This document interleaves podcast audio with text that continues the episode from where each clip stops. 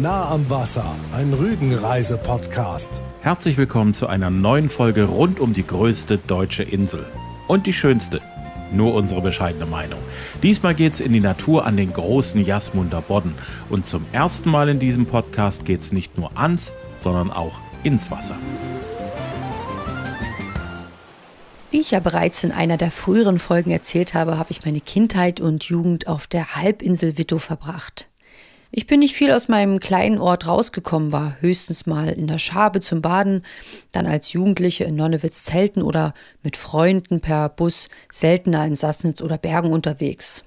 Von all den faszinierenden und geheimnisvollen Orten, die die Insel zu bieten hat, habe ich weder gewusst noch hat es mich wahrscheinlich interessiert. Die Insel erobern wir erst jetzt so richtig und lernen die ganzen wunderschönen Ecken kennen, die mir als Kind und Jugendliche verborgen geblieben sind. Ich staune auch häufig, dass sich manch regelmäßiger Rügenbesucher scheinbar besser auskennt als einige Schulkameraden, mit denen ich meine Jugend auf der Insel verbracht habe.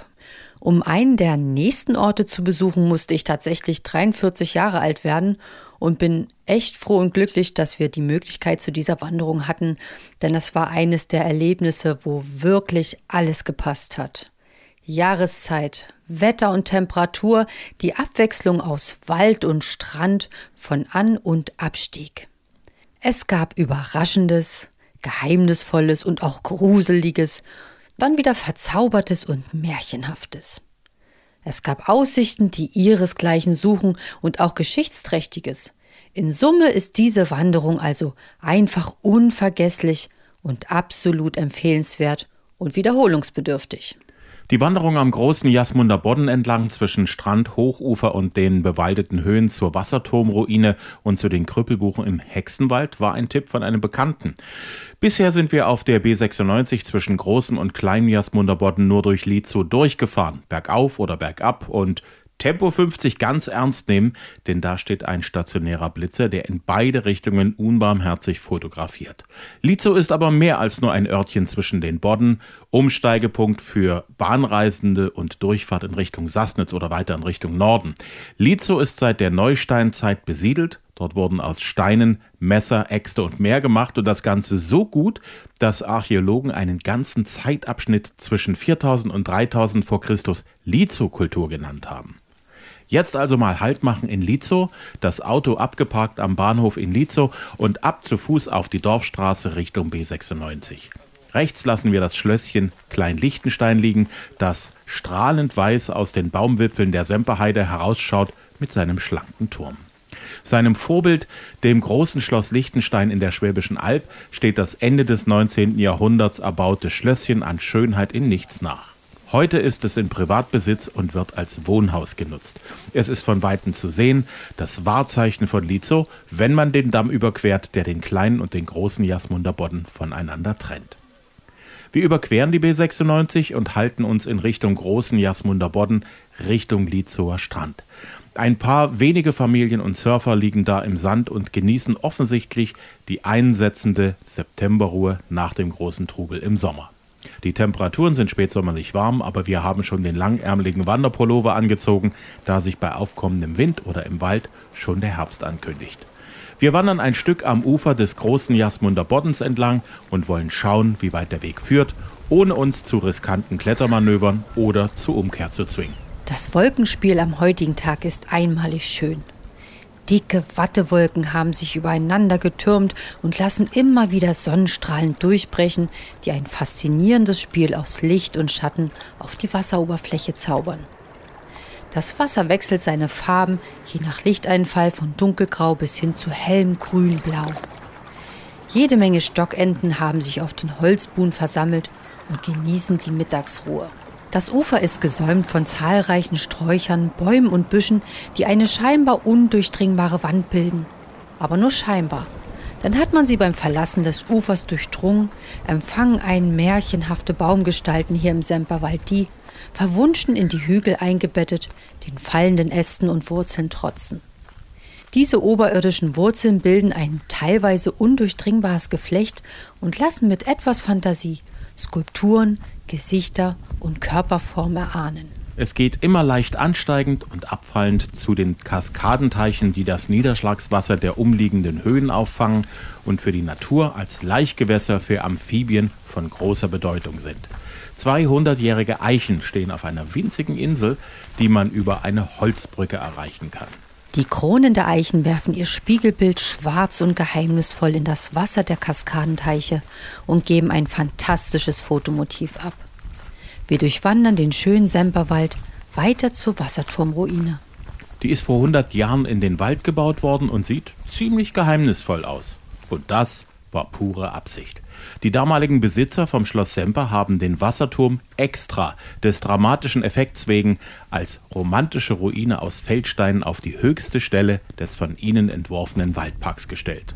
Da hat man offenbar das Ziel erreicht. Die Ruine wirkt geheimnisvoll und auch ein bisschen gruselig. Wir ertappen uns bei dem Gedanken, dass wir weder bei Dunkelheit noch bei Gewitter darauf angewiesen sein möchten, hier Unterschlupf zu finden. Nur ein tolles Fotomotiv bietet der Wasserturm allemal. Egal von welcher Seite wir den Turm betrachten, er wirkt geheimnisvoll, dunkel und irgendwie sagenumwoben und wäre als Kulisse für Märchenfilme gut geeignet.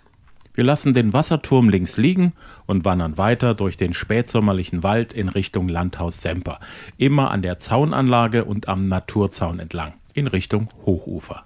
Hier wird das Auge überwältigt von einem leuchtenden, pink-violetten Teppich von Besenheide, skurril wirkenden Baumgruppen, die wie Skelettarme aus den Boden ragen und scheinbar nach dem Himmel greifen. Das Hochufer bietet atemberaubende Aussichten. Einzelne Bäume scheinen sich übergebeugt ängstlich an die Kante des Hochufers zu klammern, in der Hoffnung, beim nächsten Sturm nicht vom Abgrund verschluckt zu werden. Wir nehmen die Steintreppe hinunter zum naturbelassenen Strand am großen Jasmunder Bodden. Auch hier findet man Weite und Ruhe. Nirgendwo ist eine Menschenseele zu sehen. Und weil die Luft noch spätsommerlich warm ist, fällt die Entscheidung leicht. Raus aus den Klamotten und Wassertemperatur testen. Nach ein paar Kilometern Wanderung und einer Mischung aus kühler Waldbrise und warmem, fast heißen Sonnenufer kommt die Abkühlung genau richtig.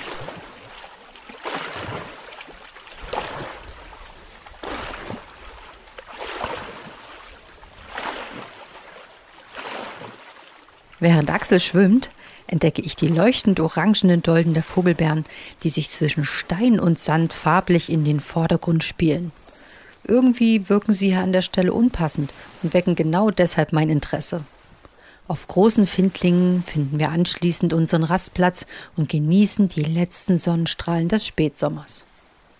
Das wär's doch. Einfach nicht mehr weitergehen, sondern nur hier sitzen bleiben.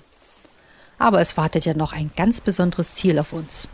Wir gehen die Steintreppe wieder nach oben Richtung Hochuferweg und laufen weiter und genießen die Aussichten über den großen Jasmunder Bodden. Wegweiser führen uns verlässlich geradewegs zur letzten Sehenswürdigkeit, auf die wir uns die letzten Kilometer durch dieses schöne Waldgebiet gefreut haben. Denn wir haben schon viel über die außergewöhnlichen und seltenen Sündelbuchen gehört. Die im Volksmund auch Krüppelbuchen genannten skurril wirkenden Bäume können über 200 Jahre alt werden und sind ein Naturdenkmal. Vor 100 Jahren sind die zehn Bäume gepflanzt worden und haben also noch ein ganz schön großes Stück Lebenszeit vor sich. Die Bäume erinnern an tanzende Waldgeister und an böse, knochige Hexen, die ihre Arme nach verirrten Wanderern ausstrecken. Gerade in der Dämmerung oder an trüben Tagen kann der Anblick wirklich angsteinflößend, gruselig und geheimnisvoll sein. Nachdem wir uns satt gesehen und fotografiert haben, führt uns ein kleiner Pfad wieder zurück durch den Wald in Richtung Wasserturm, weiter zurück in Richtung der Kaskadenteiche und zum Lietzower Strand. Eine wirklich abwechslungsreiche Wanderung von etwa 10 Kilometern liegt hinter uns.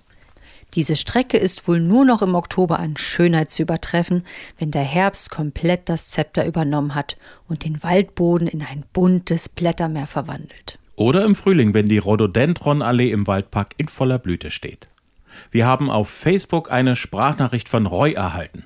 Na, ihr beiden? Ich saß gerade im Auto und äh, genoss so ein bisschen die Sonne, hab angehalten, hab so an Rügen gedacht, hab an Rügen gedacht, hab automatisch an euch gedacht. Dann hab mir gedacht, Mensch, dann hört ihr doch noch mal eine Folge an, damit ich wieder so ein bisschen mit euch mitgehen kann, wenn ihr da durch Rügen zieht. Ja, was soll ich sagen? Mal so zehn Minuten zugehört, einfach wieder dank eurer Hilfe nach Rügen gebeamt. Und jetzt kann ich die Sonne noch viel mehr genießen, weil ich weiß, dass ich im Sommer wieder da bin. Das ist doch herrlich. Und deswegen einfach liebe Grüße und äh, ja, jetzt freue ich mich noch mehr, dass ich im Sommer wieder auf Rügen bin. Macht's gut. Vielen Dank, Roy, und herzliche Grüße an dich. Bei Birgit steht die Lietzower Wanderung auf der To-Do-Liste in diesem Jahr. Birgit, wir sind sehr gespannt, wie dir diese Strecke gefällt. Matthias liebt diesen Ort zum Wandern und taucht dort in eine andere Welt ein und hängt seinen Gedanken nach. Harald freut sich auf diese Wanderung schon wie ein Kind auf Weihnachten.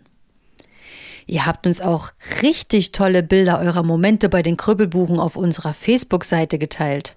Vielen, vielen Dank dafür.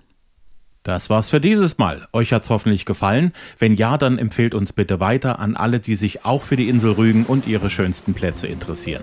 Unseren Podcast gibt's immer kostenlos, immer sonntags neu auf Spotify, Anchor, Apple und Google Podcast, auf Amazon Music, auf dieser TuneIn und wo immer es noch Podcasts gibt. Einfach abonnieren, dann verpasst ihr keine neue Folge.